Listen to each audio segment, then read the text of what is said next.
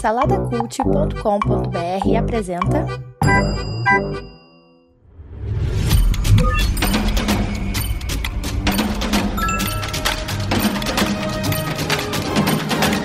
Bicicletas Voadoras. Apresentado por Bruno Guedon.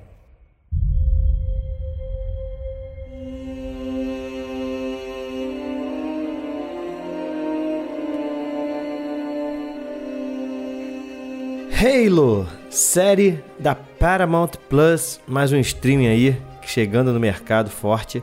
E eu, claro, tô assinando, porque eu sou viciado em assinar streaming.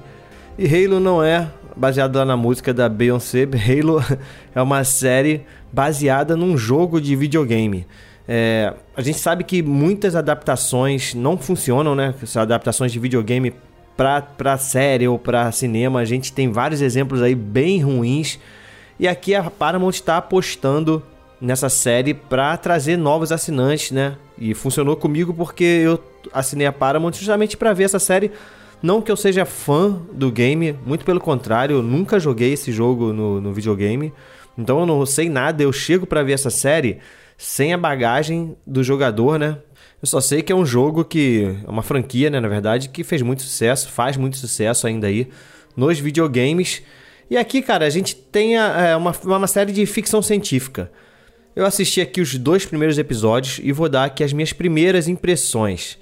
É, a gente acompanha ali, na verdade, uma batalha espacial, né? Claro, como tem que ser em toda ficção científica, geralmente a gente vê essas guerras entre planetas e aqui não é diferente a gente vê uma batalha entre a raça humana e uma espécie alienígena chamada Covenant.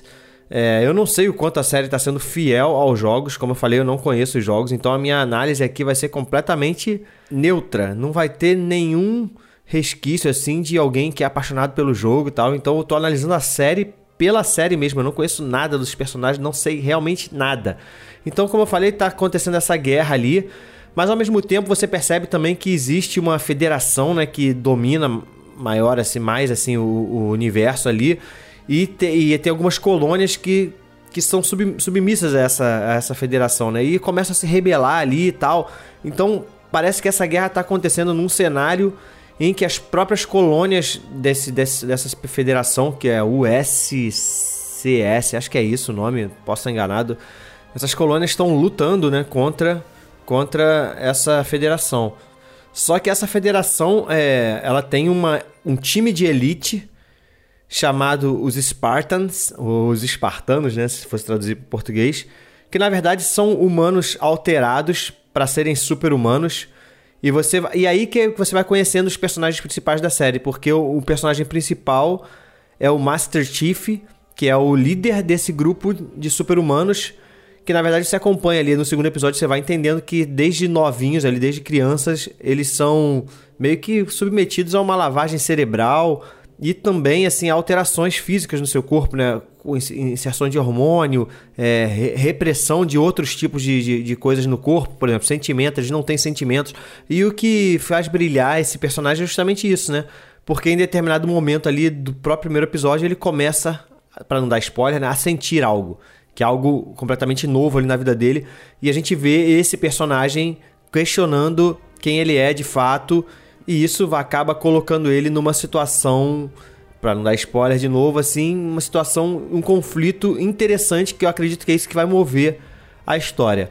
É, falando sobre a série em si, o, o plot me deixou eu me atraiu. O plot achei, achei legal essa coisa desses super-humanos aí, desse, desse grupo de elite e desse Master Chief, né, que é o John, o, o líder desse grupo, começar a questionar quem ele é de fato e é, parece que isso vai mover a história. Isso eu achei legal. É, me parece ser um mundo muito rico.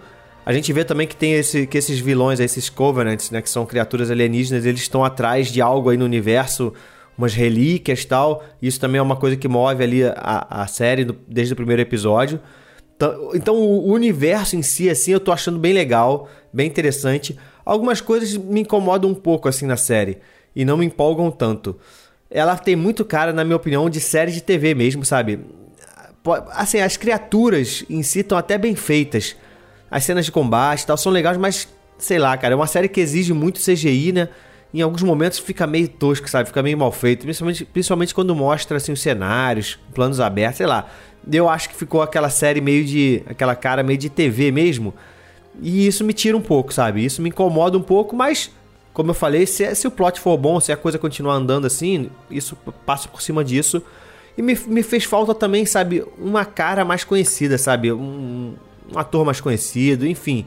As atuações são meio canastronas, assim, entendeu? Falta atuação ali, falta essa qualidade artística nas interpretações, sabe? Isso também é meio fraco.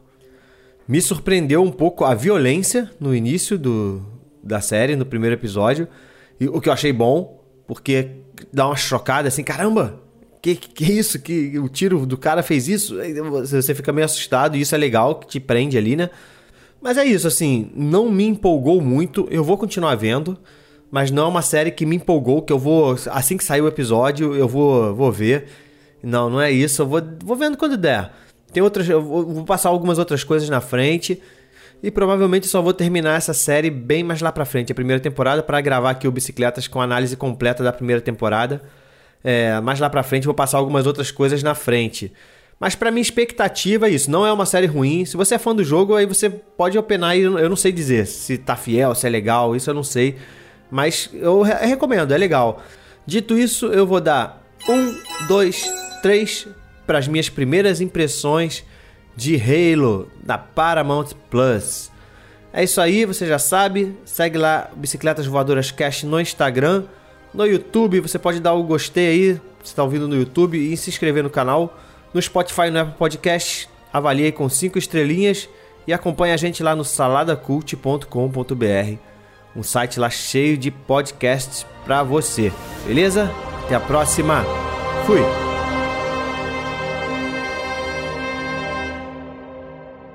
Produzido por Imagem Vida Studios, imagemvida.com.br.